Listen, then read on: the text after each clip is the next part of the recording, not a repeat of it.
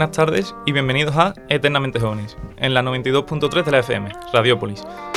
Un programa para que te sientas eternamente joven independientemente de lo que pongas en tu DNI.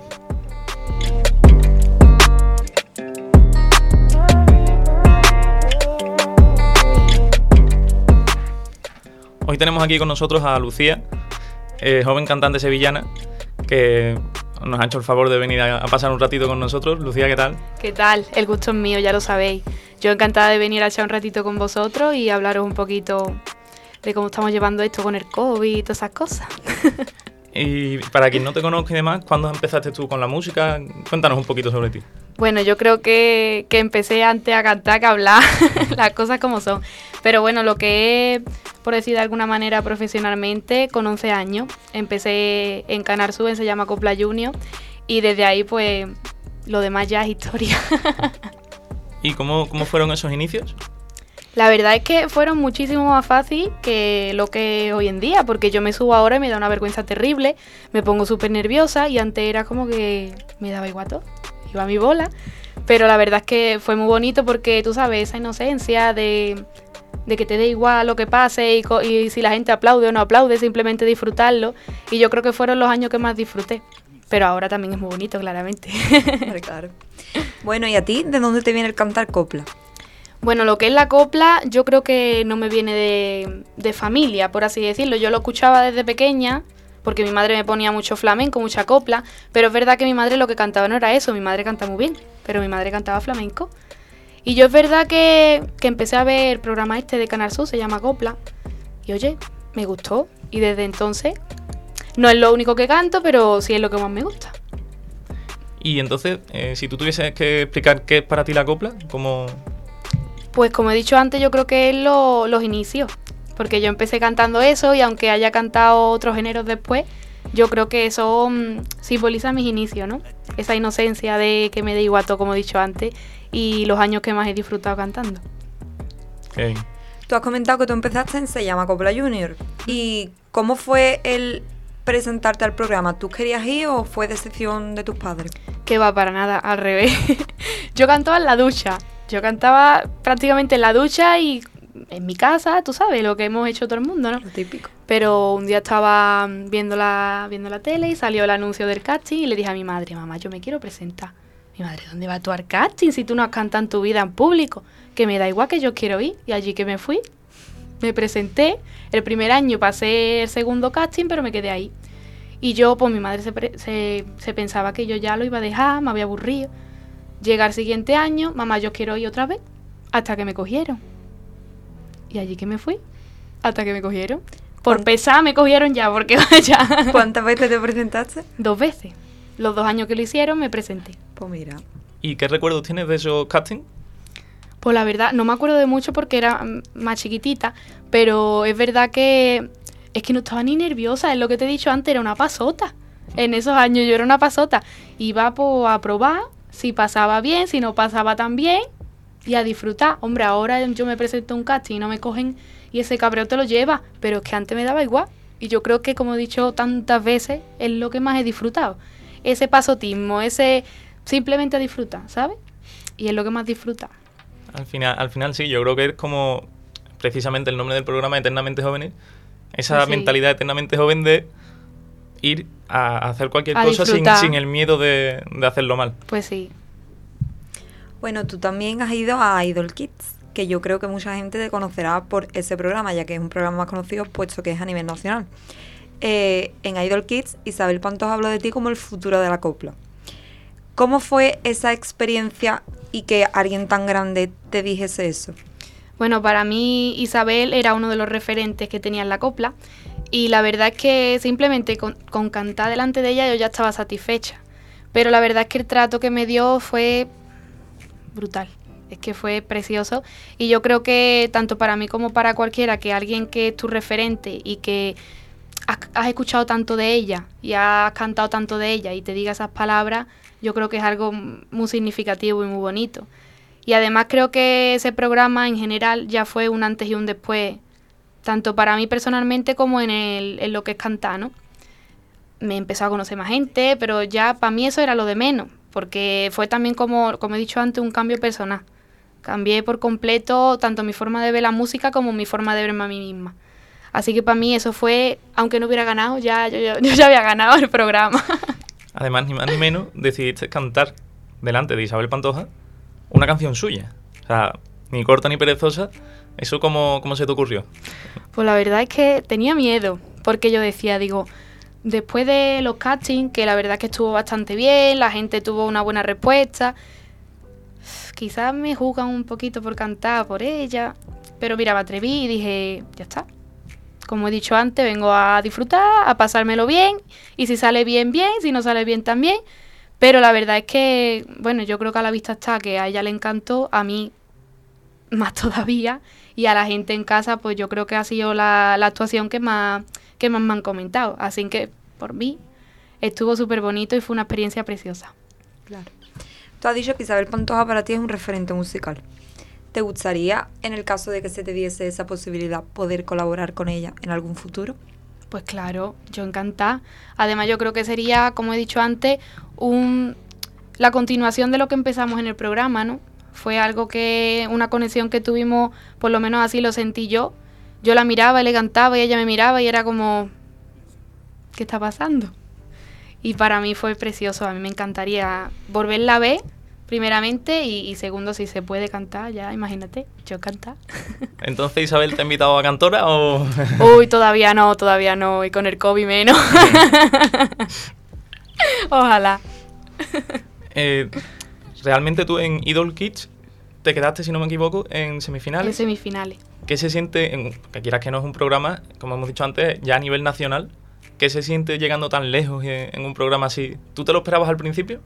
Pues no, la verdad, yo no me esperaba ni pasar, porque cuando me presenté al casting, me acuerdo que vine aquí a Sevilla al casting y yo decía, bueno, yo pruebo, pero que a mí no me van a coger. Porque es que era una de tantas. A ver si me entiende. Era una de tantas personas que venían, que probaban y cantaban como más de lo mismo, ¿no? Yo me presenté al, programa con, con, pop, que eso es lo más fuerte. Yo me presenté con pop, canté en mi casting pop y cuando llegué, cuando me llamaron, oye, ¿tú cantas copla? Digo, pues mira, sí. Pues queremos que vengas con copla. Yo no cantaba copla de hacía cinco años. Digo, ahora cómo me presento yo con copla, que a mí se me ha olvidado ya. Pero mira, oye, por ese huequito me pude colar en semifinales. ¿Y por qué dejaste de cantar copla? No es que dejara de cantar, sino que es verdad que ahora está un poco, como quien dice, ya no se escucha copla, que es una pena porque es cultura española, como quien dice.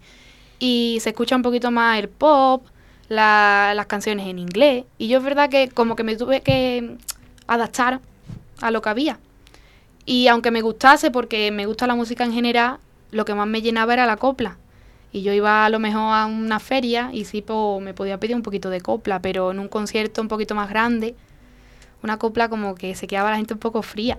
Y era una pena, pero había que adaptarse.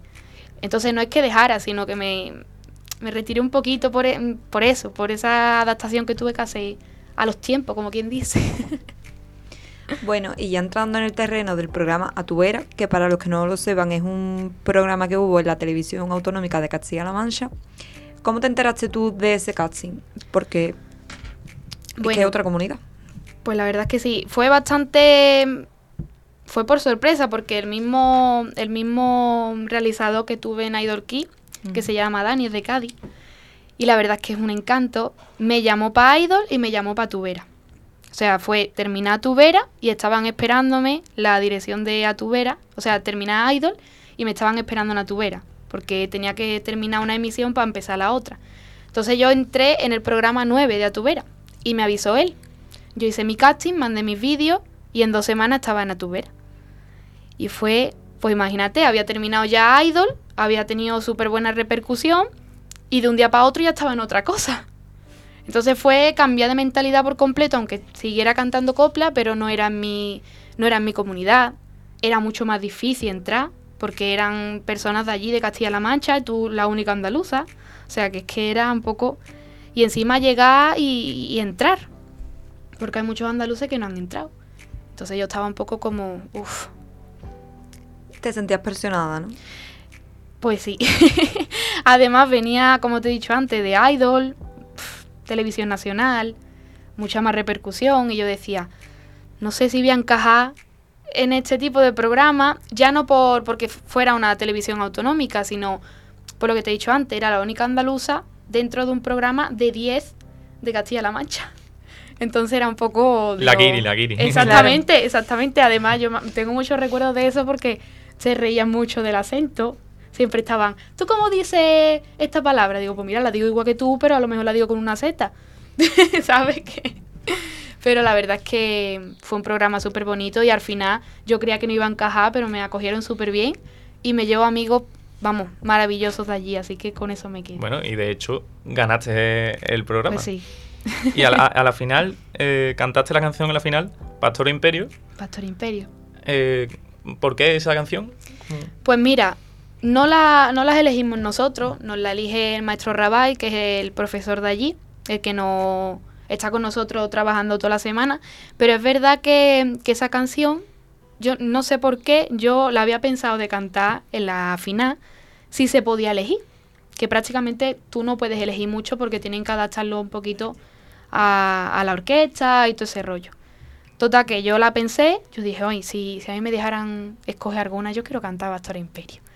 Pero no sé, porque me gustaba ese poderío que tenía esa canción, me, me, gustaba la idea de sacar un abanico, que lo saqué, la idea de sacar una bata de cola, que la saqué. Entonces para mí fue, imagínate, a mí en una semana se me hizo realidad un montón de sueños. canté Pastor Imperio, canté con abanico, canté con bata de cola, que me la hizo un diseñador maravilloso, maravilloso. Y, la verdad es que se lo agradezco en el alma porque es que era uno de mis sueños. Y cantar en una final con la bata de cola, Pastora Imperio y con mi abanico, eso ya era, digo, yo ya he ganado. Tú estabas en tu salsa. yo ya he ganado, yo estaba allí disfrutando y la verdad no la escogí, pero fue una de las mejores elecciones que pudo hacer Maestro Rabay. La verdad que sí. Disfrutaste la actuación, que es lo importante. Pues sí.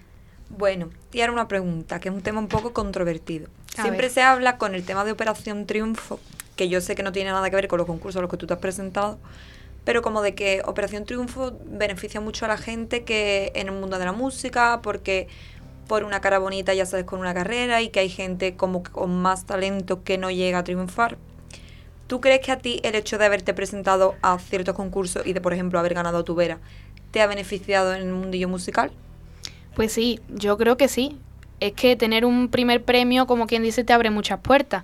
Pero luego hay casos en los que incluso los segundos o los que no se llevan ningún premio tienen más carrera musical que el ganador del programa. Entonces, yo creo que, que sí, que beneficia porque es un título, es como el que tiene una carrera, ¿no? Pero es verdad que lo que es el futuro laboral te lo tienes que labrar tú mismo. Entonces, por mucho título que tú tengas, si no trabajas y después no cultivas lo que has sembrado, es para nada. Es que es para nada. Y si no, si no trabajas y si no te buscas conciertos, si no te buscas esto, si no te buscas lo otro, al final no te comes nada. Porque es que no te comes nada. Y esto que es, es que esto es muy difícil. Esto para encontrar un huequecito, ahora hay tantas personas que lo están buscando que tú encuentres uno ya es la lotería. o sea, hay que, hay que estudiar mucho, hay que trabajar mucho y hay que buscarse un caminito. Pero es verdad que sí, que los títulos pues ayudan un poquito. Porque no es lo mismo a lo mejor cuando deciden, venga, vamos a darle un concierto a esta persona o a esta persona. ¿Quién tiene más repercusión? Pues esta persona. Y a lo mejor la otra tiene más talento, ¿no? Pero sí es verdad que te da más visibilidad. Que quizás no debería de ser así. Que debería de haber un criterio, por así decirlo, pero mucha gente no lo tiene y simplemente se van. ¿Quién tiene un premio? A esta persona. Pues a esta persona le damos visibilidad. Pero bueno, eso es así. Claro. Al final también es ya no solo el talento, sino es quien mueva más dinero, porque al final esto también es una industria. Pues sí. Y el capitalismo, pues, es lo que tiene. Manda. Efectivamente. Pues sí. Y tú ahora mismo ah, tienes ya desde hace un tiempo eh, una canción llamada Llegará Mañana. Pues sí. ¿Cómo, ¿Cómo surgió esa primera canción? Bueno, pues esa canción es creación de, de Pedro Gordillo, un compositor de Málaga, él me, conoció a partir de, del programa de Se llama Cupla Junior y llamó a mi padre, tal, tráela, la quiero escuchar. Y bueno, y desde ahí se fue formando lo que era la canción. Hice algunas cositas también con él, de conciertos en Málaga. Y, y bueno, la canción lleva, creo que son ya tres años en, en YouTube, pero con el programa de Atubera. estaba teniendo muchísima más repercusión. La gente buscaba Lucía Rodríguez y sale la canción. Entonces volvemos al, mismo tema de antes. ¿Quién tiene un título? ¿Quién sale en algo? Pues ya se va buscando un poquito de hueco en el mundo, ¿no? Pero es verdad que esa canción, fíjate, llevaba ya tres años y llevaba a trabajar mucho tiempo. Y hasta que no he tenido un poquito más de nombre, por así decirlo, no se ha escuchado. Y es una pena, ¿no? Que ha tenido un trabajo detrás, una producción, unos letristas, unos músicos. Y no se, no se le ha echado cuenta, por así decirlo, ¿no? Pero bueno, yo estoy súper agradecida con la gente y que el que la esté escuchando, vaya. Pues, ¿te parece que ahora la escuchemos un poquito aquí contigo? Venga, claro.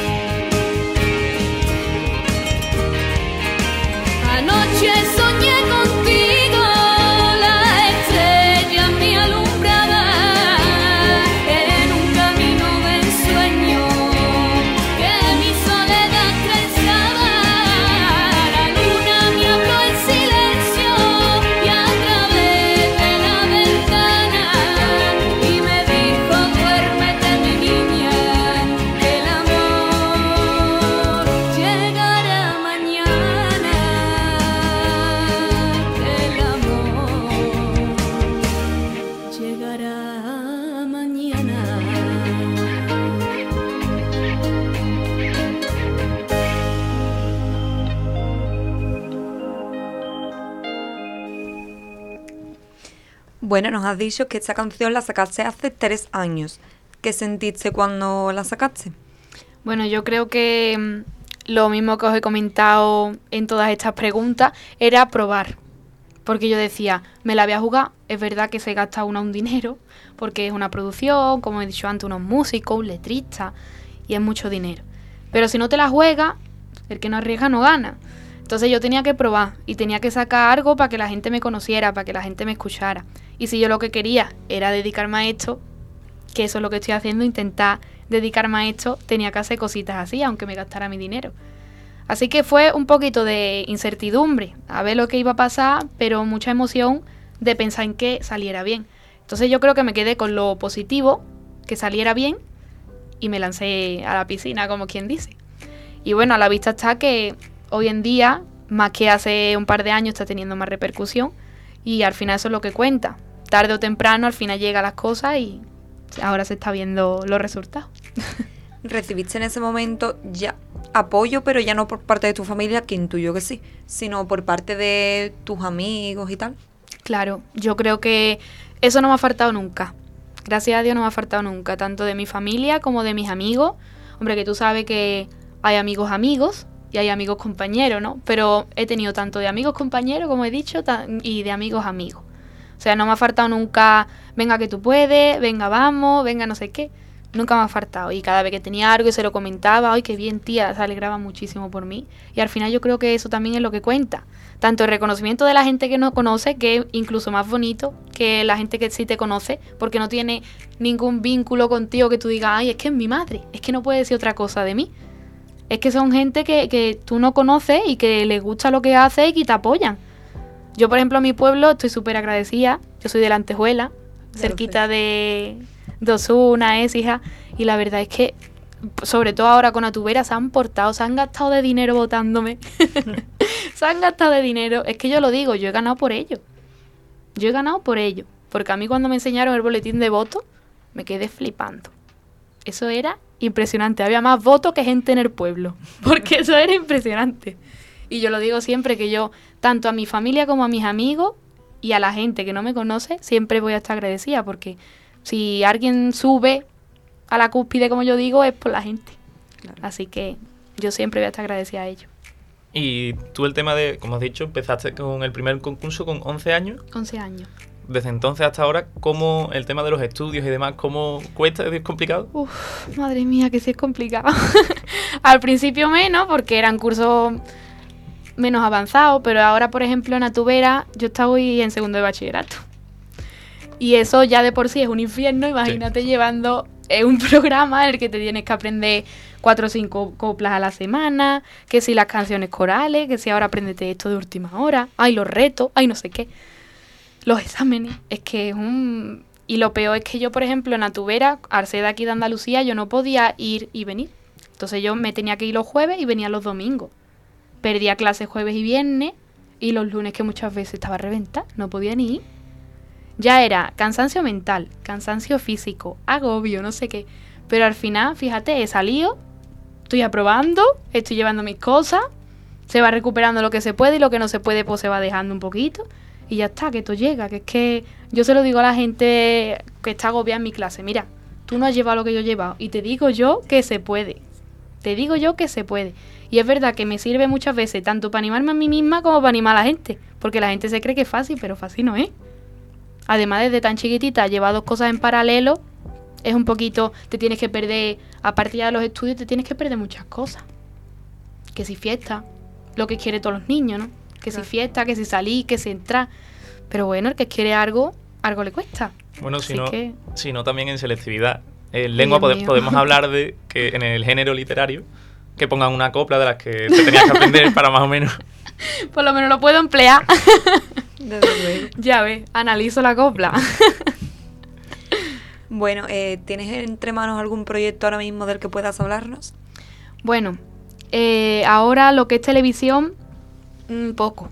Porque quiero centrarme, quiero terminar bachillerato en condiciones, quiero recuperar las cosas que me han quedado, porque es que es normal que algo se quede en el camino.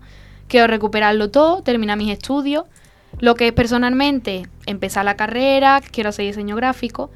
Y lo que es profesionalmente en el mundo este del cante, pues ahora vamos a sacar un single, estamos un poquito ahí trabajándolo.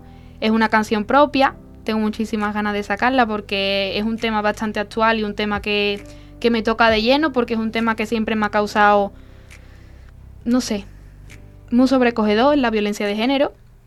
Y yo creo que ya la canción lleva escrita por lo menos tres años, lleva ahí en el cajón guardada, pero nunca me atreví a sacarla por, por lo mismo, porque es un tema bastante polémico. Lo mismo la gente pues, se lo toma un poquito, pero yo creo que, que va a llegar. A las personas que se lo he enseñado les ha gustado mucho y tengo muchísimas ganas de sacarlo. Estoy ahí tramando un poquito a ver cómo lo puedo fusionar con un poquito de ambiente más moderno. Tampoco me voy a poner a cantar copla. Porque es que ya, por mucho que yo quiera meter otra vez Berea, no se lleva, como quien dice. Así que meterme un poquito, yo qué sé, en el flamenco fusión, las cositas así más, más actuales. Y ya puedo enseñaros cuando tenga eso. Lo traeré aquí para que lo escuchéis. por supuesto, te, te, entrevistaremos una y mil veces más. Pues claro, yo encanta. Y nosotros también. ¿Y tú has dado ya algún concierto, ya sea a lo mejor en algún pueblo, en alguna sala? ¿Has dado alguno ya? Antes de Atubera, bueno, después de Se llama Copla Junior, tuvo una racha que eso era impresionante. Todos los fines de semana para un pueblo. Me recorrió Andalucía entera. Y, bueno, ahora después de Atubera, en este verano sí tengo conciertos allí arriba, como yo digo, allí en, en Castilla-La Mancha. Y, y, en mi pueblo también hay algunos, algunos conciertos cerrados. Eh, en Arbacete, como he dicho, en algunos pueblecitos de Arbacete. Y bueno, pues cuando se quite el COVID, para arriba todo, porque es que hace falta ya mover un poquito la cultura, que estamos ya sequitos. ¿Y cómo sería tu concierto soñado? Uf, qué difícil la pregunta. Madre mía, mi concierto soñado. Pues yo creo que con respecto al repertorio, sería un poquito de, mezcla de todo, de todos los géneros que me gustan. Y a la compañía, porque estuviera toda mi gente, toda mi familia, todos mis amigos, mi pueblo entero, por favor, que esté entero. mi pueblo entero y por toda la gente que, que de verdad me apoye y que le guste lo que hago, simplemente. Yo creo que ya el reconocimiento de un aplauso es un premio bastante grande, así que ese sería mi, mi, mi concierto soñado. Pues has dicho que esta canción que vas a sacar próximamente lleva escrita ya tiempo. ¿La has escrito tú? Sí, la escribí yo. ¿Y hay algún, algún tema o algo, un lugar que te inspire a la hora de componer? La verdad es que no, pero a ver, yo creo que soy incapaz de componer en un sitio que no sea mi cuarto. Pero tampoco es que sea muy inspirado porque son cuatro paredes. pero es verdad que es como yo lo digo mucho, que cuando me estoy agobiando, cuando estoy ya hasta aquí de estudiar, el rinconcito en el que tengo el piano es como si tuviera magia, de verdad te lo digo. Y, yo creo que ahí han salido cosas muy bonitas, aunque fueran versiones, fueran cosas mías, estribillitos que me inventara. Por la noche cuando no podía dormir me cogía el piano, me lo ponía en la cama y ahí que me liaba. O sea que yo creo que lo que más me inspira es el pianito que tengo allí, que tampoco es que sea un piano, ¿sabes? Que es un teclado. Pero yo creo que es que esa paz que me transmite es lo que, lo que me inspira un poquito a, escribir lo poco que escribo, que tampoco es que yo sea, pero bueno, se intenta. Poco a poco, mujer. Poco a poco, todo es un proceso. Claro así. Y la última pregunta, hemos dicho eternamente jóvenes, el nombre del programa, para todos los jóvenes que te estén escuchando, ¿qué consejo les darías? para el mundo de la música como, como estás siguiendo tú estos, estos años? Bueno, yo creo, conozco a muchos jóvenes que se dedican a esto, porque de tantos programas pues se conocen a mucha gente. Y quizás en el tema de los estudios es donde más consejos les puedo dar. Que todo llega, que de todo se sale, que todo se consigue y que el que quiere algo tiene que luchar por eso sí o sí. Si tú quieres dedicarte a la música, pero también quieres tener unos estudios, una preparación universitaria, un título, tienes que hacerlo en paralelo, pero siempre con paciencia, que si no se puede un año, se podrá otro. Pero que, que todo llega, además, si no está para ti, no está para ti, y si está para ti, al final te llega. Eso lo aprendió yo a base de palo. Así que nada, que, que tengan esperanza, que tengan fe en sí mismos y en sus sueños y que luchen para conseguirlo, que es lo que importa. Y ya está. Estupendo. Bueno, ahora cambia totalmente la entrevista pasamos a una serie de preguntas rápidas, ¿vale? Que te va a ir recitando una por una. Rocío, tienes que decir lo primero que se te venga a la mente. Ok. ¿Preparada? Preparada. ¿Perros o gatos? Perro. ¿Algo que no soportas de la gente? La hipocresía. ¿Playa o montaña? Playa. ¿Qué es lo que más te gusta de ti? Mis ojos. ¿Zapas o taconazo? Taconazo. ¿Qué es lo que más valoras en una amistad? Uf. Que sea verdadera, simplemente. ¿Ser invisible o poder volar? Poder volar. ¿Tu canción favorita? Uf, esa sí que es complicada. ¿Y si fuera ella? ¿Tortilla de patata con o sin cebolla? Con cebolla. ¿Película favorita? Eh, Titanic. ¿Algún miedo o fobia? Las arañas. Me pasa. ¿No poder salir nunca de tu ciudad o no poder volver a ella nunca? No poder salir nunca. ¿Cómo sería tu día perfecto? Con de merienda una tarta de chocolate. ¿Conocer la fecha de tu muerte o el motivo? El motivo. ¿Eres maniática? Muchísimo. ¿Tu mayor defecto? Em, la impaciencia. ¿Pizza con o sin piña? Sí. ¿Último regalo que hiciste? Eh, un peluche. Ya te estoy viendo, pero ¿tatuajes sí o no? Buf, siete tengo. ¿Un sueño por cumplir? Em, dedicarme por completo a la música. ¿No saber nada nunca o saberlo todo siempre? No saber nada nunca. ¿Qué te llevarías a una isla desierta? El piano y la libreta de las canciones, creo. Si fueses un animal, ¿cuál serías? El águila. ¿Gritar siempre o susurrar siempre? Gritar siempre. ¿Un país en el que vivir? Uf, Colombia. Esta para los cantantes es una de las más complicadas. A ver. ¿Caerte en un concierto u olvidarte la letra? Olvidarme la letra. Caerme nunca, por Dios. ¿Tu color favorito? El verde. ¿Colacao o Nesquik? Colacao. ¿Un amuleto o algo que te dé suerte? Una medalla de mi abuelo. ¿Estación favorita del año? La primavera. Si solo pudieses comer una cosa el resto de tu vida, ¿cuál sería? Tortilla de patata. Con cebolla. Con cebolla. Y rellena. ¿Algo que lleves siempre contigo? Em, el colgante de mi abuelo. Y por último, ¿un lugar en el que perderte? Una playa, la que sea. Nada mal, ¿no? La verdad es que ha estado bastante completita. Ahora vamos a pasar al debate, la encuesta de, cada jueves. En esta ocasión vamos a hablar sobre eh, la custodia de, los animales, de las mascotas, en el momento en el que sus dueños eh, se divorcian. Lo primero que vamos a hacer es escuchar la opinión de esto eh, de nuestros oyentes. Estoy de acuerdo, teniendo estoy de acuerdo, teniendo en cuenta que pienso que se debería de estudiar cada caso individualmente, debido a que muchas veces, la mayoría de veces, o sea, las dos partes cuando exigen una custodia compartida es porque quieren al animal en conjunto, o sea, que las dos partes lo quieren por igual y no quieren separarse de él. Si es verdad que hay muchos casos de gente mala que lo único que quiere es la custodia compartida para en el momento en el que ese animal esté con él, mm, hacerle daño, hacerle cosas malas, nada más que por putear a la otra persona. Entonces yo en ese caso evidentemente pues no lo veo bien, pero por eso he dicho que veo que es un caso que se tiene que estudiar de manera individual.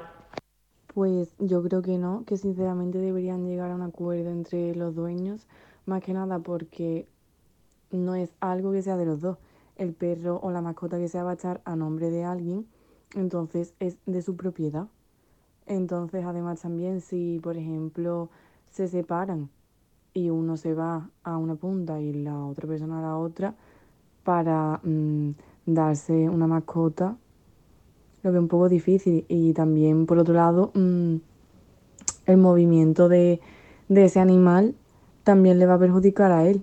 Y un niño pues sí porque depende de su padre y de su madre, pero una mascota lo veo como un poco exagerado llegar a ese nivel. Yo pienso que sí, hay que tener custodia compartida con los perros ya que aunque lo dejes con tu pareja, eh, a los perros siempre los tratamos como una persona más, ya que son los que nos dan compañía en momentos difíciles. Entonces, aunque tú lo dejes con tu pareja, eh, el perro se, se da cuenta de que algo está pasando y nunca debe dejar que la otra persona se separe de, su mascota, eh, ya que los perros son muy listos y al fin y al cabo ellos también sufrirían si no ven a la otra persona. Entonces, en este caso, si pienso que la custodia, una vez te separes de tu pareja, pues debe ser compartida.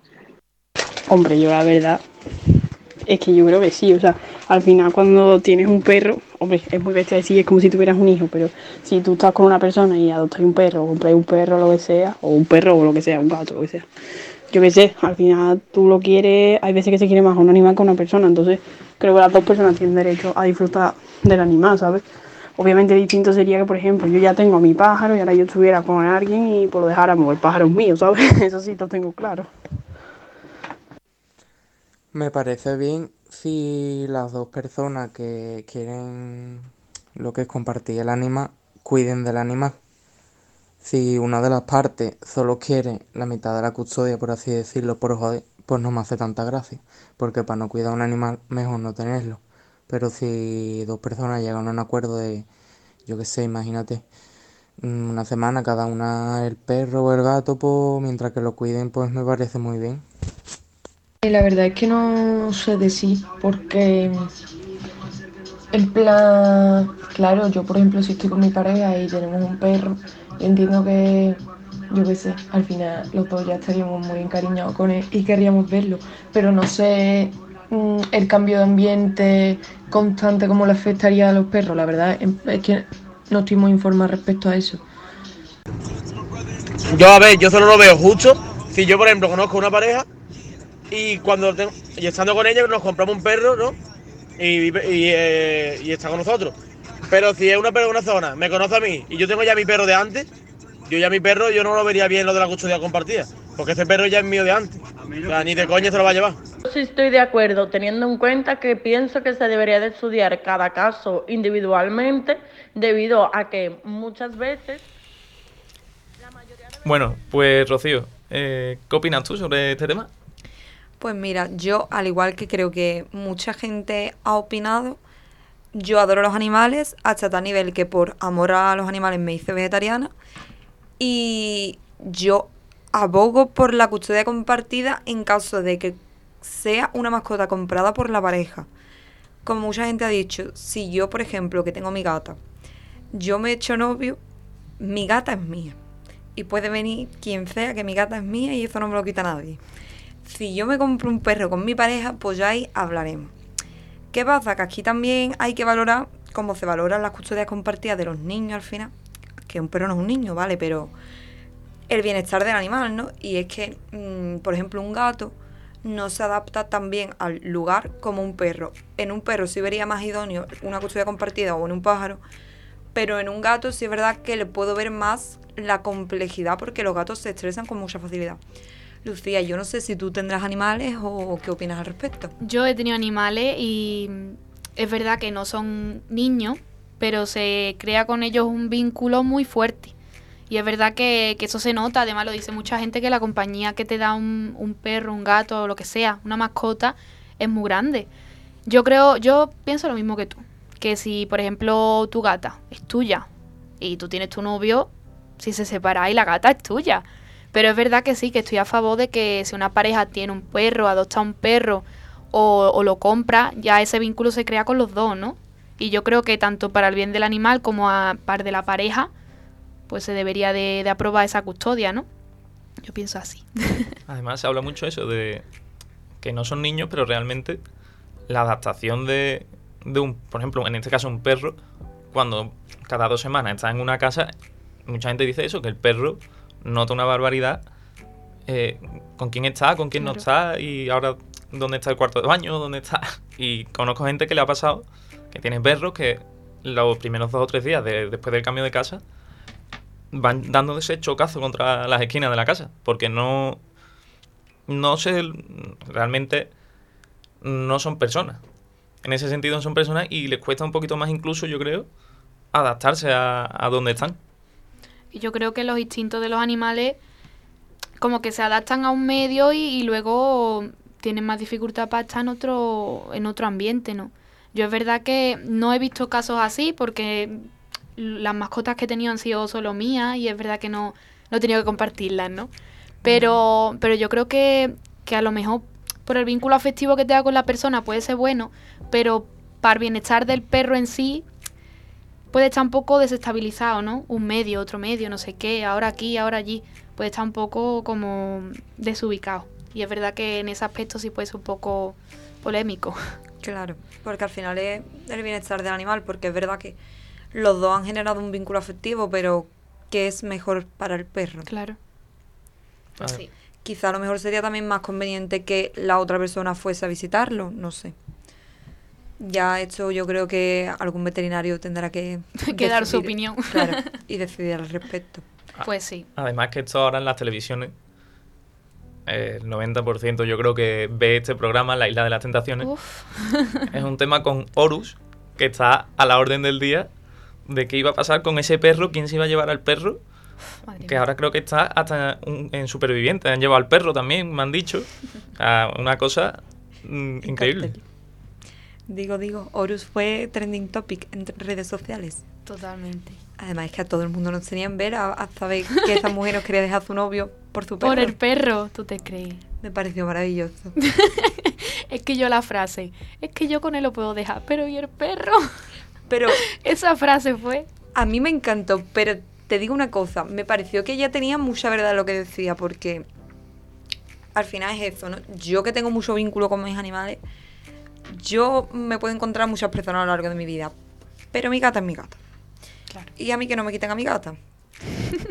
ya, claro, esto también es una decisión muy personal y muy de cada uno, pero...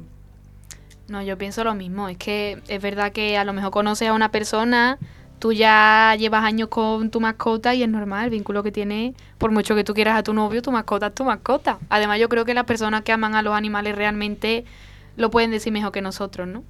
Así que yo estoy a favor de eso porque puede ser un bien para la pareja, pero quizás para el perro, lo que he dicho antes, puede estar un poquito desubicado o no.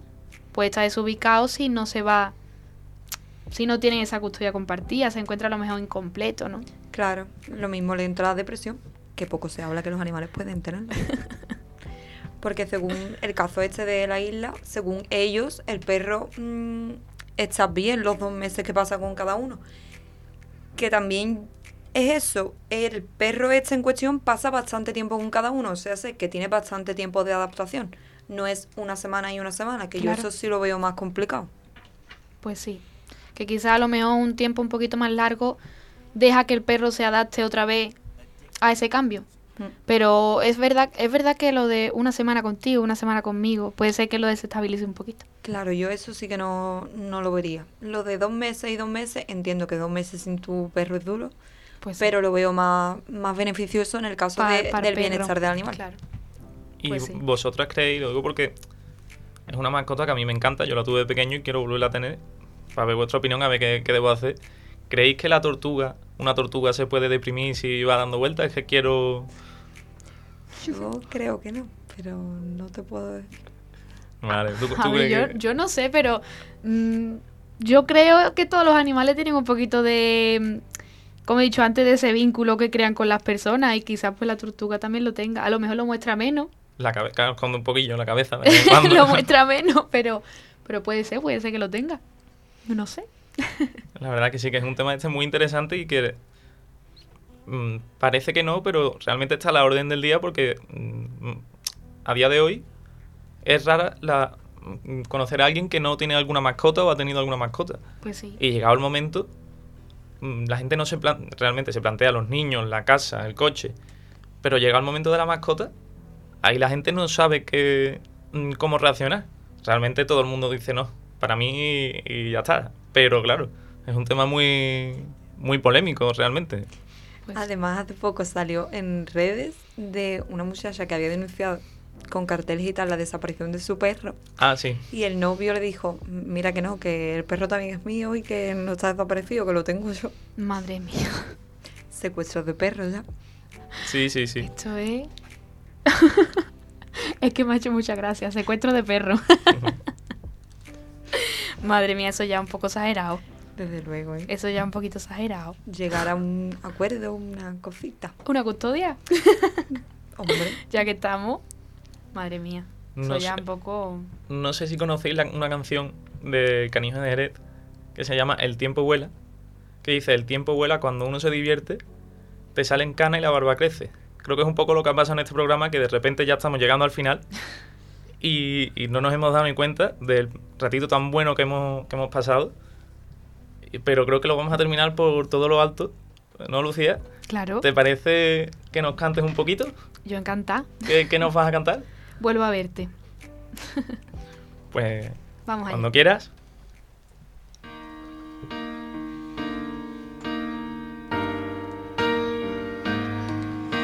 Se acabó, ya no hay más.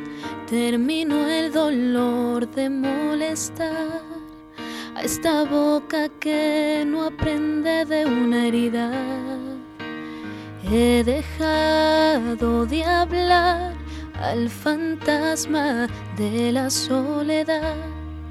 Ahora entiendo, me dijiste que nada es eterno y solo queda subir otra montaña que también la pena se ahoga en esta playa. Y es que vuelvo a verte otra vez, vuelvo a respirar profundo y que se el mundo que de amor también se puede vivir, de amor se puede parar el tiempo. No quiero salir de aquí porque vuelvo a verte otra vez, vuelvo a respirar profundo y que se el mundo que no importa nada más.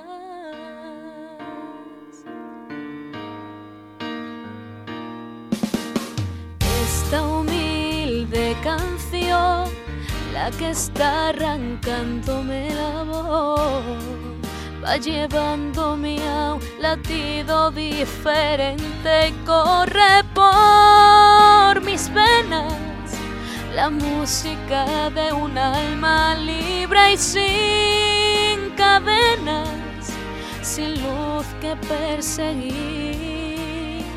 Porque vuelvo a verte otra vez, vuelvo a respirar profundo y que se entere el mundo que de amor también se puede vivir, de amor se puede parar el tiempo. No quiero salir de aquí porque vuelvo a verte otra vez, vuelvo a respirar profundo y que se el mundo que no importa nada más.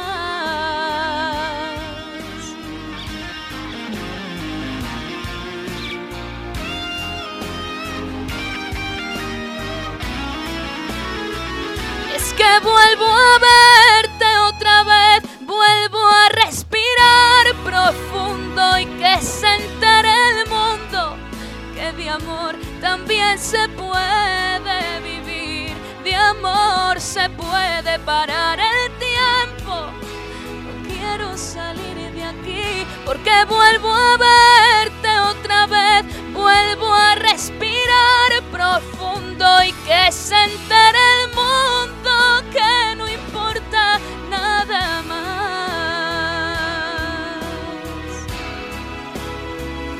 Que se entere el mundo que no importa nada más.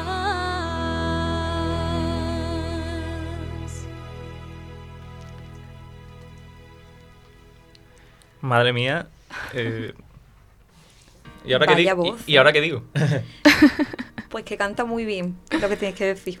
Esto, esto la verdad que quien lo escuche, lo esté escuchando ahora en directo, lo escuche en Spotify, por cierto lo recuerdo, Spotify, Instagram, Twitter, estamos en todas las redes sociales. Quien lo haya escuchado ahora en directo, eh, mucha tela, pero yo personalmente, que estoy aquí en el estudio, estamos grabando, no se me ponen los pelos de punta porque tengo mucho pelo en el brazo y no, no se pueden poner de punta, se enredan, pero increíble, Muchísimas increíble. gracias, de verdad. Yo creo que al nivel de, de la entrevista, que me- de- bueno, la entrevista, la charla que, hemos tenido, que ha sido también increíble. Eh, hablo desde mi punto de vista, pero creo que Rocío también opina lo mismo. Coincido en todo, la verdad que si escucharlo en redes, ver cómo haces covers es espectacular, escucharte en vivo es todavía mucho mejor y la charla ha sido increíble. Es que se nos ha pasado el tiempo volando. pues ya sabes, me llamáis otro día y aquí estoy. Yo la verdad es que me lo paso súper bien. Soy unos chicos estupendos, me había Además, es que quien me, conoce, quien me conoce de verdad sabe que yo soy súper corta hablando. Yo no sé ni cómo me he sortado. Así que esto lo agradezco a ustedes porque habéis sido los culpables de que me sortara. Y nada, que muchísimas gracias a los que nos están oyendo también por echar este ratito con nosotros y sobre todo a ustedes por invitarme y que aquí estoy cuando queráis. ¿Habrá hueco para nosotros en ese concierto soñado? Pues claro, claro que hay. Ojalá se haga. Claro que sí, muchacha. Pues lo dicho, millones de gracias por, por aceptar este, esta charlita, este ratito. Que vayan genial todos los proyectos y, y nos vemos, esperemos muy pronto. Claro que sí. Y con muchos más proyectos y muchas más canciones por delante. Seguro. Muchísimas gracias, de verdad. A ti. Bye.